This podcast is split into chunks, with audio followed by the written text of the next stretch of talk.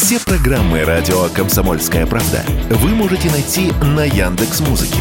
Ищите раздел вашей любимой передачи и подписывайтесь, чтобы не пропустить новый выпуск. Радио КП на Яндекс Музыке. Это удобно, просто и всегда интересно.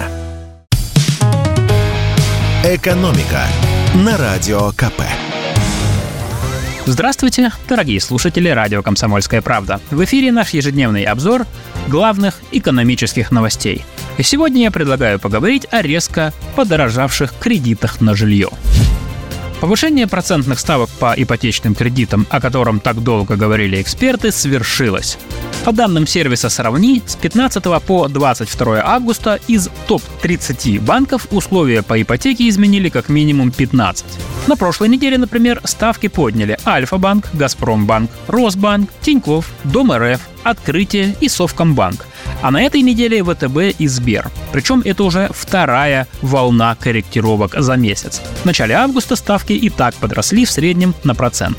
Почему подорожали кредиты? Причина в том, что 15 августа Центробанк резко поднял ключевую ставку с 8,5 до 12% годовых. И тогда стало понятно, что рост ипотечных э, ставок неизбежен. И они поднялись на 2-3%, приблизившись в среднем к 14% годовых. Например, если еще в начале лета Сбербанк кредитовал ипотечников по ставкам от 10,6%, то теперь они начинаются от 13,7%. Банка Тинькофф ставки начинаются от 12,4%, у ВТБ от 13,5%.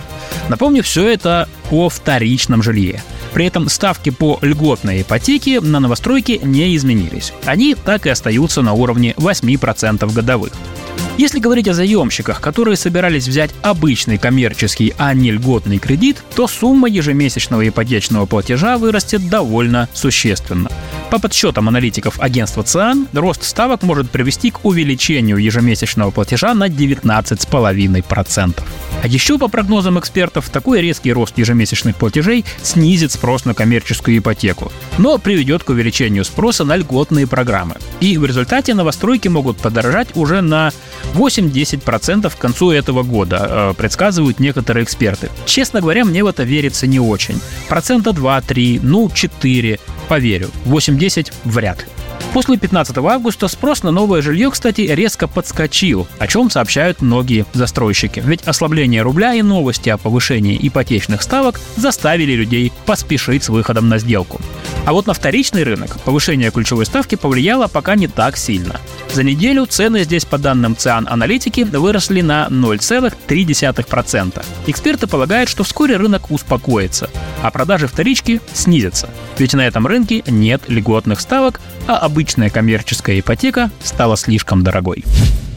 И еще сегодня хотел бы обсудить одну громкую тему, которая касается международной экономики.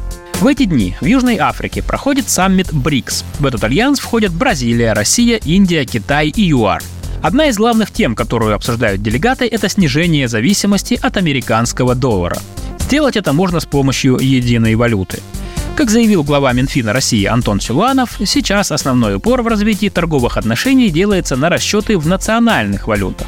При этом Россия видит возможность создания единых расчетных систем. То есть про какую-то физическую валюту, вроде бумажных или безналичных евро, которые принимают в каждой стране еврозоны, речи не идет. Обсуждается некая виртуальная расчетная единица, которая будет применяться в международной торговле в качестве альтернативы доллару. И курс этой расчетной единицы должен быть устойчивым и предсказуемым для всех участников БРИКС. Что же это может быть за расчетная единица такая? Пока непонятно. Но, как пояснил нам директор Института нового общества Василий Колташов, эту единую валюту можно привязать к золоту которая лежит в центробанках стран БРИКС, и распределить в этой пропорции между всеми странами-участниками Альянса. Но золото, честно говоря, это что-то такое архаичное. В современном мире вряд ли возможна подобная привязка. Поэтому есть другой вариант. Сделать единую валюту некой средней расчетной единицей, которая зависит от курсов валют всех стран, входящих в Альянс. Так или иначе, создание единой валюты – процесс не быстрый, хотя аналоги в мире уже были. Это и европейский экю, так назывался прародитель евро, появившийся в 1979 году, и специальные права заимствования, которые до сих пор выпускает Международный валютный фонд. Специальные права заимствования — это квазивалюта, которая основана на курсах сразу нескольких валют крупных стран — доллара, евро, иены, фунта и юаня. «Экономика» на Радио КП.